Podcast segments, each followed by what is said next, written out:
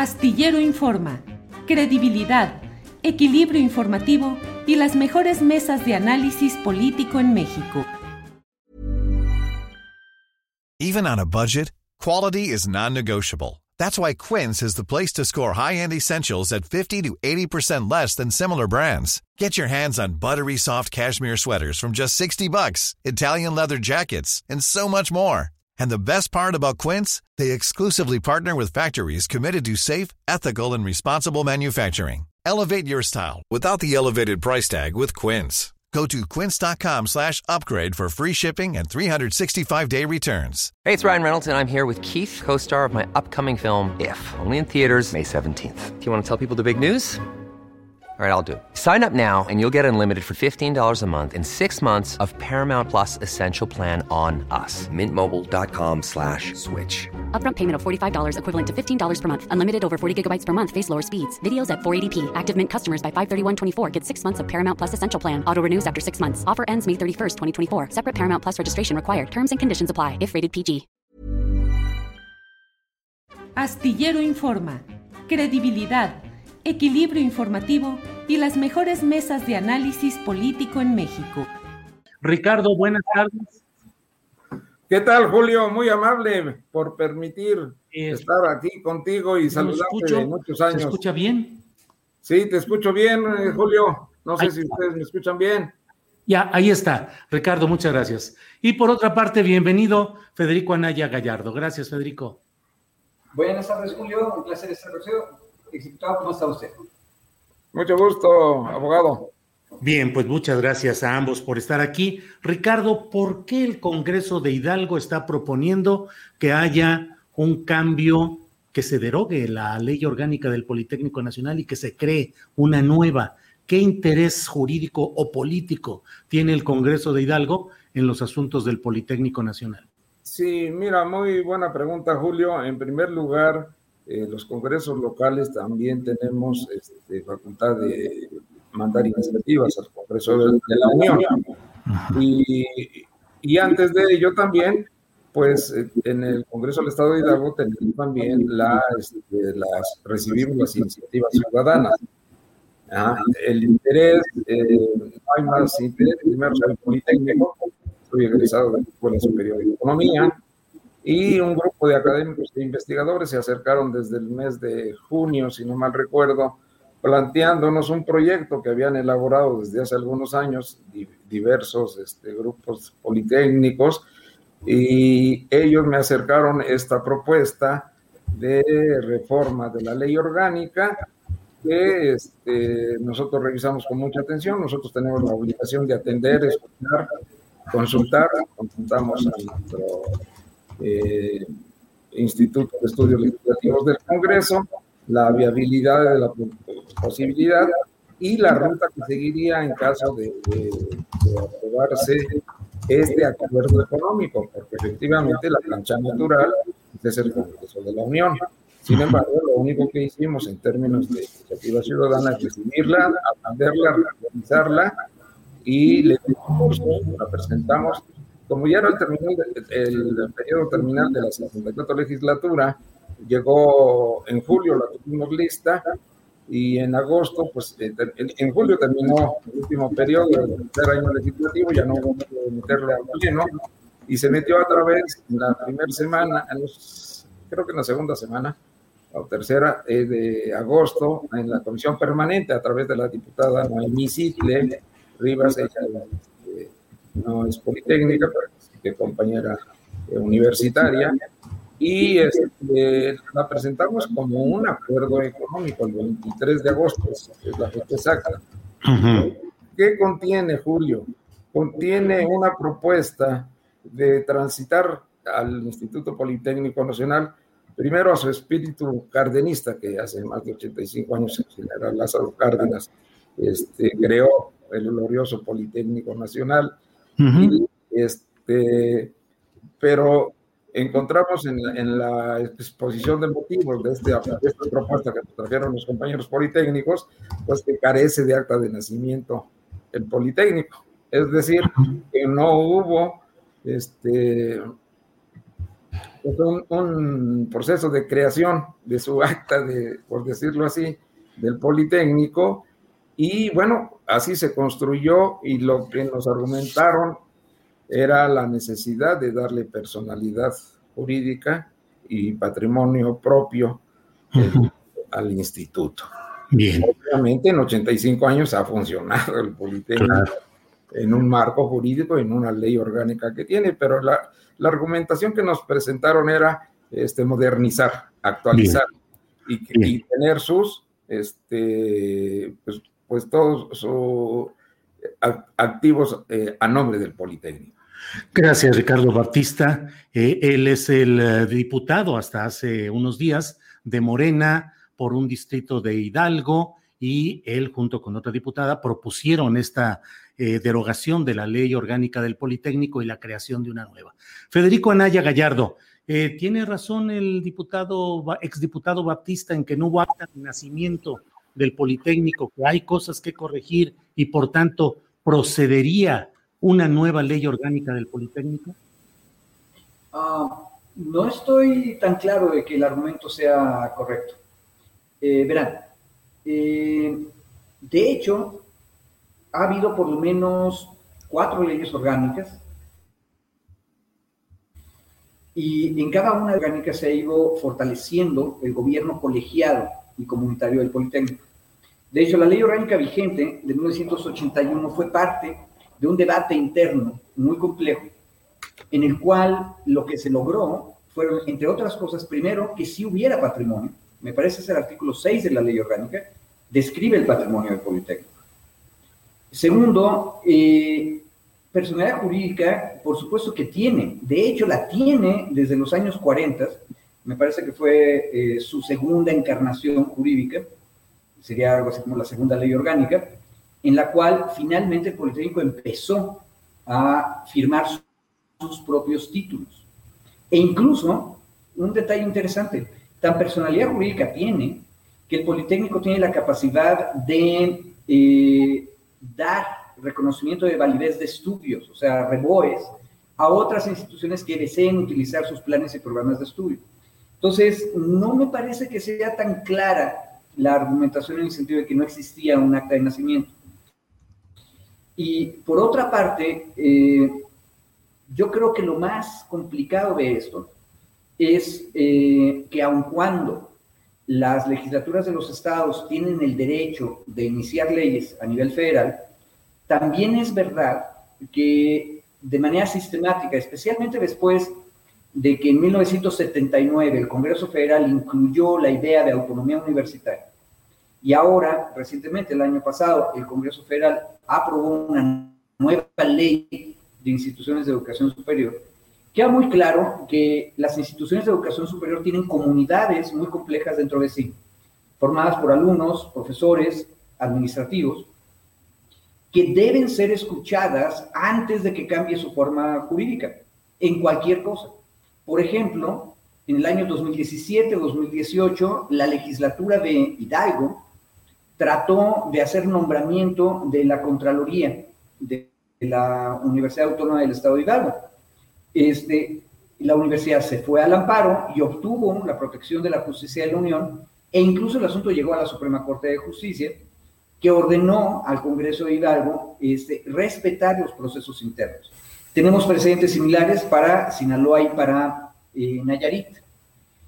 Ahora bien, el Instituto Politécnico Nacional no tiene un estatuto equivalente de estas universidades autónomas, pero su ley orgánica, paradójicamente, artículo cuarto, fracción primera, dice con toda absoluta claridad que el instituto tiene la capacidad de darse las formas administrativas y académicas que considere necesarias el Politécnico para cumplir sus objetivos siempre y cuando siga los lineamientos que dice la misma ley. Y la ley dice con toda claridad que las decisiones se toman de manera colegiada a través de consejos eh, consultivos en cada una de las unidades académicas y uno general, que acompañan todo el tiempo a la dirección general. Entonces, es muy claro que tenemos exactamente el mismo fenómeno, una institución de educación superior compleja, que tiene una vida académica colegiada, eh, propia y que debe ser escuchada por los legisladores antes de hacer un cambio. Bien, gracias Federico. Ricardo, ¿alguna respuesta a lo que dice eh, Federico Anaya o en particular lo que mucha gente en el chat nos dice? ¿Cuáles son los puntos concretos que a juicio de esa propuesta del Congreso de Hidalgo deben cambiarse en el Politécnico Nacional? Bueno, en primera, insisto, nace de una propuesta de, los propios este, Politécnicos. Somos una comunidad muy grande y nadie es dueño de la verdad hay intentos democratizadores desde hace mucho tiempo, necesitamos actualizar la ley, así lo entendimos nosotros. El debate, pues con todo respeto con el abogado general del Politécnico, pues, se, debe de dar en términos de, en el Congreso de la Unión, porque en concreto lo único que estamos planteando, ¿qué sí es la propuesta? Es una propuesta para darle su decreto de creación, eh, diferimos ahí, pero bueno, ese no es el debate transitarlo de un organismo desconcentrado a un organismo descentralizado no implica buscar ni la autonomía ni, ni modificar el carácter este, laboral de la albeo, etcétera, y menos de privatizar o, cobrar colegiados. Ese no es el espíritu de esta, de esta ley, simplemente es darle un, un marco jurídico para que su patrimonio en, en, la exposición de motivos está, por ejemplo, de 99 eh, inmuebles del Politécnico, 25, 27, no recuerdo, este, solamente sí están a nombre del Politécnico. Y hay este, pues una situación ahí que no, todos, como debería de ser, están a nombre del Politécnico. Y, y, transitar a, a este organismo descentralizado, es simplemente el, espíritu de modernizar, pero no de modernizar su ley orgánica, pero no de intromisión, ni, ni esa ocurrencia. Lo único que hicimos al proponer nosotros esta iniciativa y buscar derogar la, la ley vigente, pues es obvio para que se discuta en, en, el, en el en Parlamento abierto en el Congreso de la Unión. Es aportar un granito de arena para buscar eh, un, marco más adecuado para el Politécnico. En, la, en los órganos de, organismos descentralizados, pues el presidente de la República sigue siendo que, quien este, nombre al director general y sus estructuras internas, muchas ya existen, simplemente es mejorarlas, actualizarlas.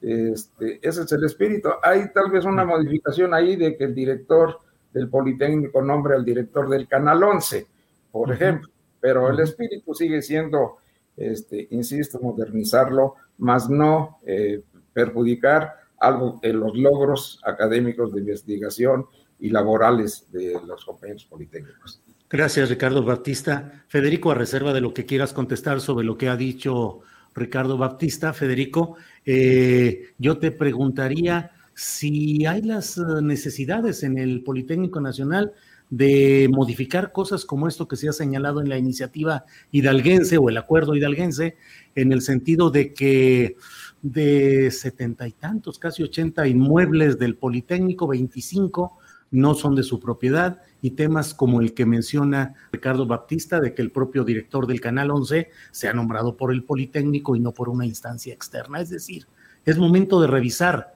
lo que sucede en el poli? Ah, a ver, todas las normas deben ser revisadas de manera constante. La pregunta es quién debe hacerlo. Y precisamente eh, la argumentación que presenté antes es que quien tiene la primera mano para tomar decisiones es la comunidad académica, es decir, la comunidad politécnica. Y eh, de hecho, esa es la parte que no debemos olvidar. Eh, por ejemplo, la cuestión de la propiedad de los inmuebles, e, el mismo planteamiento nos está diciendo este, que es un asunto que debe ser resuelto por la propia administración del Politécnico. Porque 25 pueden no ser de la propiedad del Politécnico, pero eso significa que los otros 50 sí están en la propiedad del Politécnico. El patrimonio del Politécnico, que está previsto en su ley orgánica, puede incluir bienes inmuebles en muchas eh, situaciones, desde la propiedad hasta la posesión y tener en comodato, o tener la asignación de bienes este, federales. Em, por ejemplo, el Politécnico en este momento es parte de un juicio agrario en Milpalta, porque en una discusión que hay entre dos parcelarios, resulta que una de las parcelas, al parecer, tiene 15 metros cuadrados que se sobreponen con una parcela que el ejido mismo decidió que estuviera dedicado a tareas del Politécnico, con una de nuestras unidades académicas. Eh, bueno, esa es una cuestión administrativa que no necesita una reforma de una ley orgánica. Este, y de nueva cuenta, la ley orgánica de 81 ya se había hecho cargo de ese problema. Otra historia es que la aplicación administrativa haya tardado mucho. Pero lo más importante, ¿hay cosas que sí hay que, hay que cambiar de Politécnico? Sí. Pero el mismo Politécnico, durante los varios movimientos estudiantiles y académicos que ha habido en el Politécnico, ha tomado la decisión de que tiene que ser la comunidad politécnica la que decida eso. Y de hecho, en el último movimiento, parte de los acuerdos fue que toda iniciativa de cambios normativos tiene que nacer de la comunidad. En ese sentido, el Consejo General Consultivo actualmente, y, es, por cierto, muy importante decirlo, de manera consensuada, o sea, como bien dijo el compañero diputado, nadie es dueño del nombre de la comunidad, porque todas las comunidades son múltiples.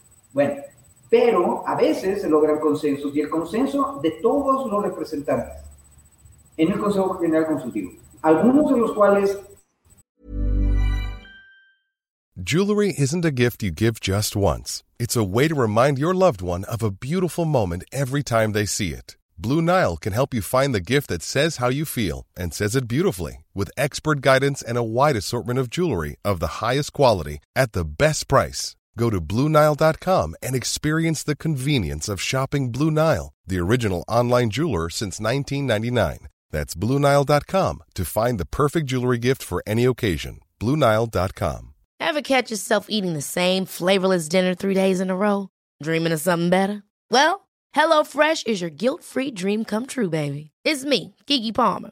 Let's wake up those taste buds with hot, juicy pecan crusted chicken or garlic butter shrimp scampi. Mm.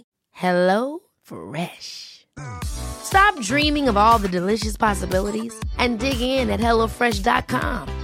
Let's get this dinner party started.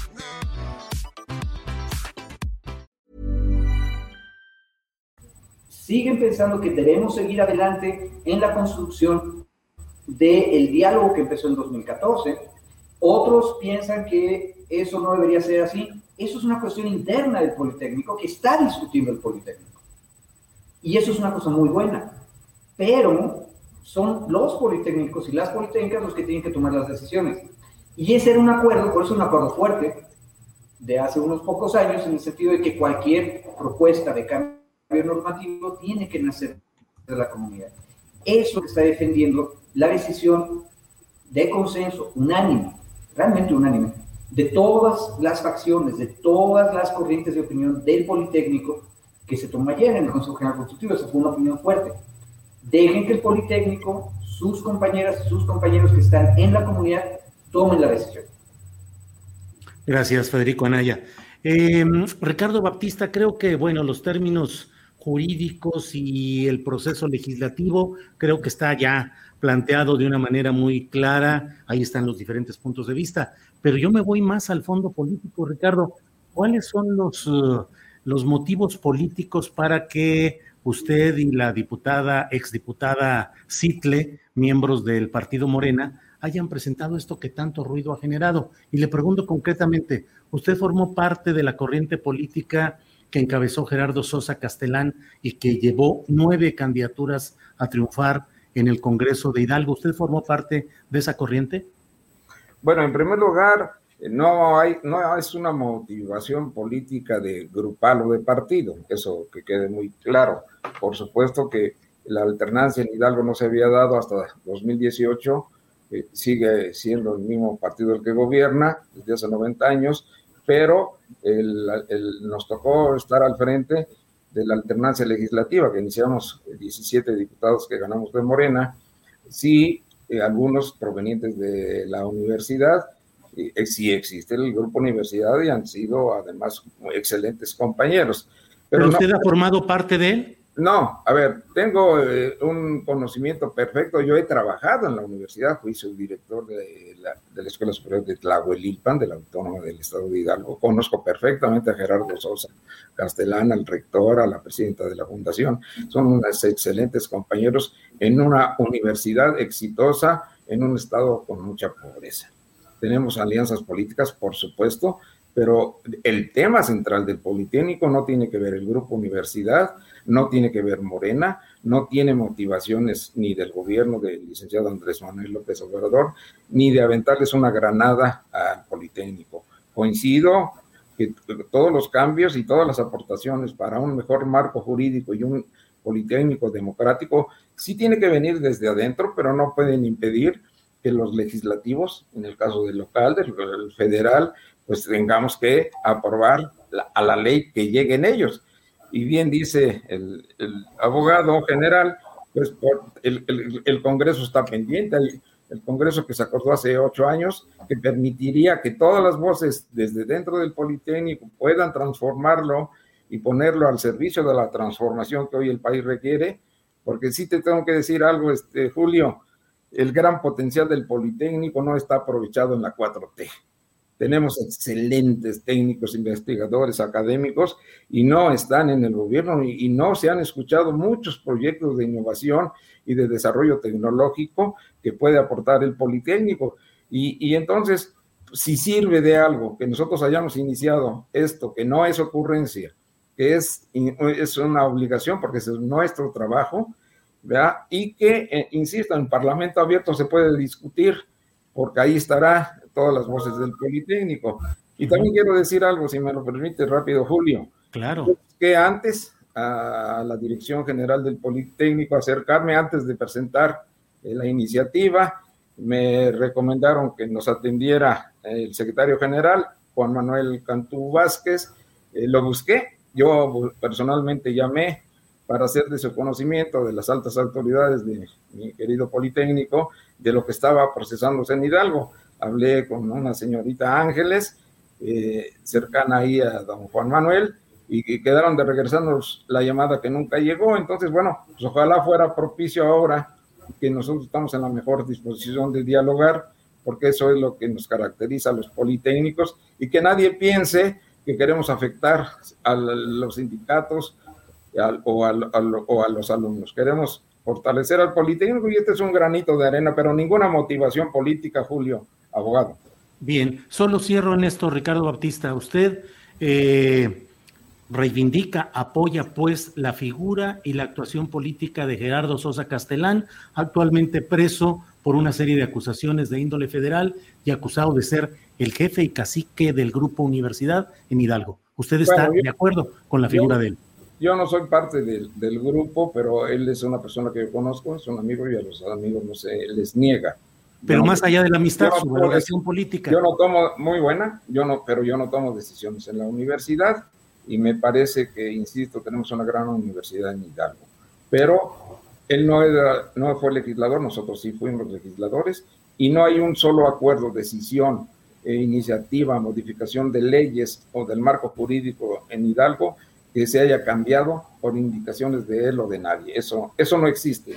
Nuestra relación política es muy respetuosa y yo espero que él esté pronto libre, pero no tiene que ver con las decisiones que yo tomo. Tengo más de 40 años en la izquierda, vengo desde el Partido Comunista y no me guía eso, pero yo no niego a mis amigos, este Julio. Bien, Ricardo, muchas gracias. Federico Anaya, eh, ¿alguna opinión sobre lo que hemos, eh, se está planteando? Ya estamos en la parte final de esta, eh, este diálogo que se está dando y qué puede salir de bueno de todo esto, Federico y los, las opiniones que tenga sobre lo que ha dicho el exdiputado Baptista. Bueno, eh, mi deber es eh, refrendar el acuerdo que tomó el Consejo General Consultivo, que aparte de todo, en muchas de las escuelas y de las unidades académicas estuvo precedido de reuniones, a veces el Consejo Escolar y a veces reuniones de alumnos y profesores por separados juntos con compañeros del sindicato. Eh, esa posición es que los politécnicos y las politécnicas debemos ser los que discutamos primero las cosas. Eh, el tema de la iniciativa que ha presentado el Congreso de Hidalgo nos ha unificado y nos ha recordado el deber y el derecho que tiene la comunidad politécnica de discutir primero todos estos temas, todos. Eh, yo creo que antes de pasar a la discusión de parlamentos abiertos, habría que recuperar el camino dado y hacer la discusión dentro del Politécnico. Esa es la posición de nuestro Consejo General Consultivo. Ahora, las propuestas de reformas y de cambios eh, son siempre interesantes, pero en ese punto yo quisiera hacer nada más una acotación. Este, igual que todos los documentos eh, que nacen de las administraciones públicas y de las legislaturas, el, punto de acuerdo económico con el que la eh, de Hidalgo, la iniciativa, está a disposición del de, público. Y una de las cosas que a mí me sorprende un poco es que la modernización que se propone para el Politécnico en realidad es muy anticuada. En el año 1946, cuando mis padres eran niños y mis abuelos eran jóvenes adultos, eh, resulta que eh, Caso, el rector Caso en la UNAM, propuso una junta de gobierno de 15 notables que eran quienes iban a estabilizar la UNAM. Esa es la propuesta que está en la iniciativa Hidalgo, que haya una junta de gobierno o una junta académica. Este, me parece que el caso nos recuerda la importancia de discutir las instituciones de educación superior, cómo se autogobiernan y cómo viven. Nos recuerda que son las comunidades, en este caso la comunidad politécnica, quienes tienen primero que discutir las cosas. Y tercero, este último detalle que digo, nos recuerda que a veces estamos tremendamente atrasados y pensando en términos de 1946 para un México de 2021. Bien, pues uh, Federico, perdón. Sí, eh, pues uh, muchas gracias a ambos. Cada quien tuvo una oportunidad de plantear su punto de vista. Comenzamos. Con... Eh, Ricardo, ¿quieres decir algo? Sí, eh, terminar. Obviamente el debate no es así, ni aquí, pero eres el primer periodista y medio importante que, que, nos invita a ambos a, a, platicar un tema del Politécnico y lo agradezco y agradezco al abogado que no tenía yo el gusto pero que si nos recibe el señor este, director general, pues eh, podremos dialogar y dar más argumentaciones. Pero esta es una muy buena oportunidad, Julio, que nos permites. Pero tengo que decir algo que no se vale. Y que no se vale porque el 23 de agosto la subimos y hace ocho días, el 3 de septiembre, eh, se programó para estar en la para tratarse en el pleno de la última sesión extraordinaria de la 64 legislatura y hasta ese momento hubo un acercamiento, estando yo ya sentado en el, en el Congreso, de que la bajáramos, que porque el sindicato estaba molesto, Sindicato Nacional de Trabajadores de Educación, y, y presionaron para que la bajáramos sin argumento, sin diálogo, sin documento. Y obviamente, y que pedían que se fuera para, para la siguiente legislatura pero no se puede hacer cuando está en desarrollo el, el, eh, un, una sesión del Congreso. Pero desde ahí para acá hemos recibido presiones, amenazas, descalificaciones. A la compañera diputada Noemí Sitle la han insultado, la han amenazado de muerte, a tu servidor también, y ese no puede ser el debate de entre politécnicos. ¿Quién lo, ¿quién lo ha amenazado de muerte, Ricardo? En, el, en el, los chats, ¿verdad? Que ojalá se mueran, que se los va a cargar la, a, ambos, ¿verdad? Uh -huh. eh, maldita, desgraciados, los politécnicos no nos vamos a permitir. Ese lenguaje no es el propio de un debate. Yo ahí sí eh, lo tengo que decir, porque hoy mismo en la mañana la compañera ha estado muy presionada, eh, este, le están violando sus derechos, le están amenazando y, y ha, ha hasta pensado, pues lo voy a ir a retirar porque yo no estoy acostumbrada a las amenazas. Nosotros hicimos un trabajo este, legislativo y los promoventes hicieron, construyeron la, la, iniciativa y nosotros como diputados estamos obligados porque somos los representantes de la gente pues, a presentarla. El debate se tiene que dar, pero es inaceptable y obviamente recurrí, eh, eh, espero que la diputada eh, recurra, pero lo tenemos que parar. La intervención del presidente nos, nos, quedó muy claro hoy en la mañana, apoya al señor este, director, perfecto, no hay problema, pero lo que es inaceptable son las amenazas, las descalificaciones y las presiones. Eso no es el Politécnico. Gracias, Ricardo. Federico. un detalle es, lo que acaba de decir el compañero Batista es esencial más allá de nuestros posicionamientos, opiniones, propuestas que tengamos, lo esencial es que las ciudadanas y los ciudadanos nos respetemos. Aparte, habría que recordar que los diputados, cuando ejercen sus eh, trabajos, no pueden ser acusados por sus opiniones, porque su trabajo es tener opiniones. Entonces, eh, yo siempre he sido defensor de derechos humanos, lo sigo siendo, y en este punto coincido plenamente con el compañero Baptista. Eh, estamos en contra de cualquier tipo de amenaza o de represalia que no tiene lugar. Si vamos a discutir, vamos a discutir seriamente los méritos de las ideas y lo que estábamos discutiendo son ideas, que es quién tiene que discutir primero, qué comunidad tiene que hacerlo. Pero la única manera de hacer esa discusión es con respeto y respeto a los derechos humanos de todas y de todos. Pues Federico, muchas institucional. Sí, señor. Ricardo, muchas gracias por esta oportunidad de dialogar. Nos quedamos en esta misma sintonía de lo que comenta Federico, discutir en sus méritos las ideas, sin ofensas, descalificaciones y mucho menos amenazas. Ricardo, muchas gracias. Gracias, Julio. Gracias, Federico, y espero que el señor director general podamos platicar con él en, en términos cordiales. Gracias. Bien, Federico, muchas gracias. Gracias a ti, Julio, cuídate, don Ricardo. Igualmente. Hasta Para que te enteres del próximo noticiero, suscríbete y dale follow en Apple, Spotify, Amazon Music, Google o donde sea que escuches podcast. Te invitamos a visitar nuestra página julioastillero.com. Ever catch yourself eating the same flavorless dinner three days in a row? Dreaming of something better? Well, HelloFresh is your guilt-free dream come true, baby. It's me, Kiki Palmer. Let's wake up those taste buds with hot, juicy pecan-crusted chicken or garlic butter shrimp scampi. Mm. Hello Fresh.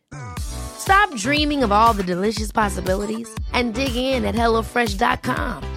Let's get this dinner party started.